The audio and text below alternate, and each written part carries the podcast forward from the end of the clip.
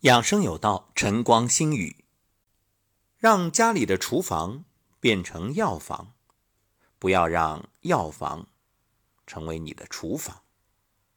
这句话想必很多朋友都听过，什么意思啊？就是药疗不如食疗，千万别把药当饭吃。你看，很多老年人随身带个小盒子，一打开，花花绿绿各种药品。一应俱全，煞是好看，自以为有备无患，得以心安。殊不知，药之毒性一点一点的伤害着你的脏腑。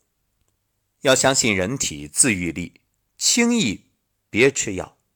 如果万不得已，那也一定是在医生的指导下进行，而不是想当然的到药店买回来自己尝试。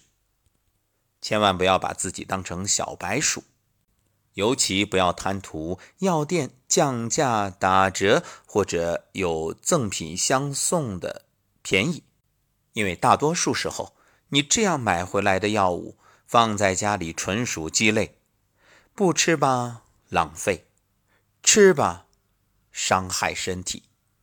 还记得我们节目里分享过的小段子吗？有位男士大冬天的洗冷水澡，洗完冻得瑟瑟发抖。朋友知道了，问他：“你这是要冬泳啊？”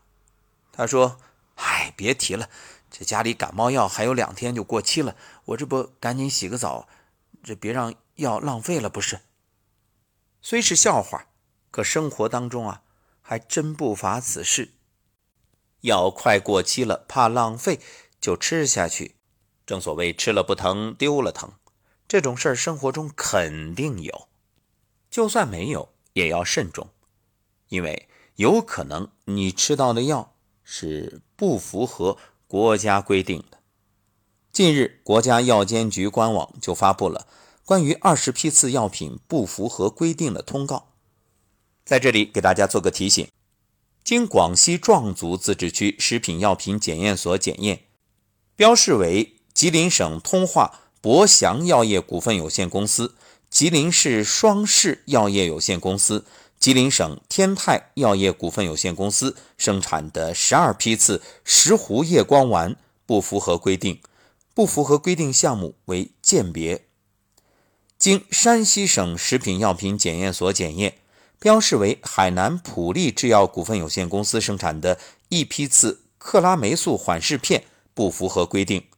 不符合规定项目为干燥失重，经福建省食品药品质量检验研究院检验，标示为山西千源医药集团股份有限公司生产的一批次注射用阿洛西林钠不符合规定，不符合规定项目为溶液的澄清度。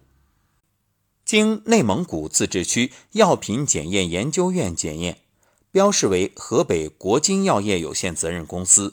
广州花城药业有限公司生产的两批次复方金银花颗粒不符合规定，不符合规定项目为装量差异。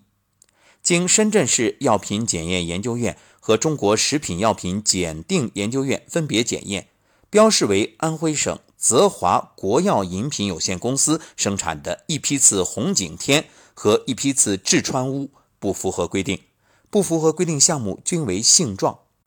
经大连市药品检验检测院检验，标示为安国市同康药业有限公司生产的一批次前湖不符合规定，不符合规定项目为性状鉴别。经山西省食品药品检验所检验，标示为湖南省自然堂中药饮片有限公司生产的一批次秦椒不符合规定，不符合规定项目为性状。请大家对照这个名录。在家里检查一下，如果有，可别怕浪费，赶紧停止服用。关于不符合规定项目，在这里呢也给大家做一个简单的介绍。鉴别项主要用于区分药品特性，手段呢包括显微鉴别、光谱鉴别等。薄层色谱法是常用的鉴别方法。干燥失重。是指药品在规定的温度和压力条件下进行干燥，采用称量的方式计算所得干燥前后药品减湿重量的百分率。干燥失重主要用于控制药物中的水分，也包括其他一些挥发性的物质，如药品生产过程中残留的有机溶剂。溶液的澄清度是将药品溶液与规定的浊度标准液相比较，用于检查溶液的澄清程度。溶液的澄清度可以在一定程度上反映药物的纯度。是一种能够快速、简便、准确进行药品质量检查的方法。装量差异呢，是反映药物均匀性的指标，是保证准确给药的重要参数之一。性状项下记载外观、臭、味、溶解度以及物理常数等，在一定程度上反映药品的质量特性。中药饮品性状项不符合规定。可能涉及药材种属偏差、炮制工艺有瑕疵、储存不当等。总而言之，一句话，这些药物你都不能安心使用了。那么，对于这些不符合规定的药品，药品监督管理部门已要求相关企业和单位采取暂停销售、使用、召回等风险控制措施，对不符合规定原因开展调查，并切实进行整改。国家药品监督管理局已要求相关省级药品监督管理部门依据《中华人民共和国药品管理法》，组织对这些企业和单位生产销售假劣药品的违法行为立案调查，并按规定公开查处结果。以上内容呢，来自国家药品监督管理局官网，在这里给各位做一个提醒：一句话，我们要做自己健康第一责任人。有病也不能乱吃药，若是没病，更不要想着我没病吃药去预防。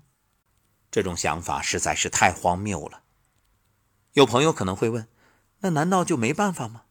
有啊，想预防很简单，从食物当中获取足够的营养，或者选择靠谱的营养素，在专业人士指导下服用，帮助身体营养。充分均衡，这样就能有足够的免疫力、自愈力。中医说“上工治未病”，就是不断的提高自身的体质，让身体啊不得病。正所谓最好的治疗是预防，然后配合站桩、颤抖功，还有太极养生步等方法，不断的养护自己。在食饮有节、起居有常、不忘坐牢、保持良好心态的基础上，让身体越来越好。感谢收听本期节目，也请大家把节目转发给亲友，提醒亲友查一下自己家里的药罐子。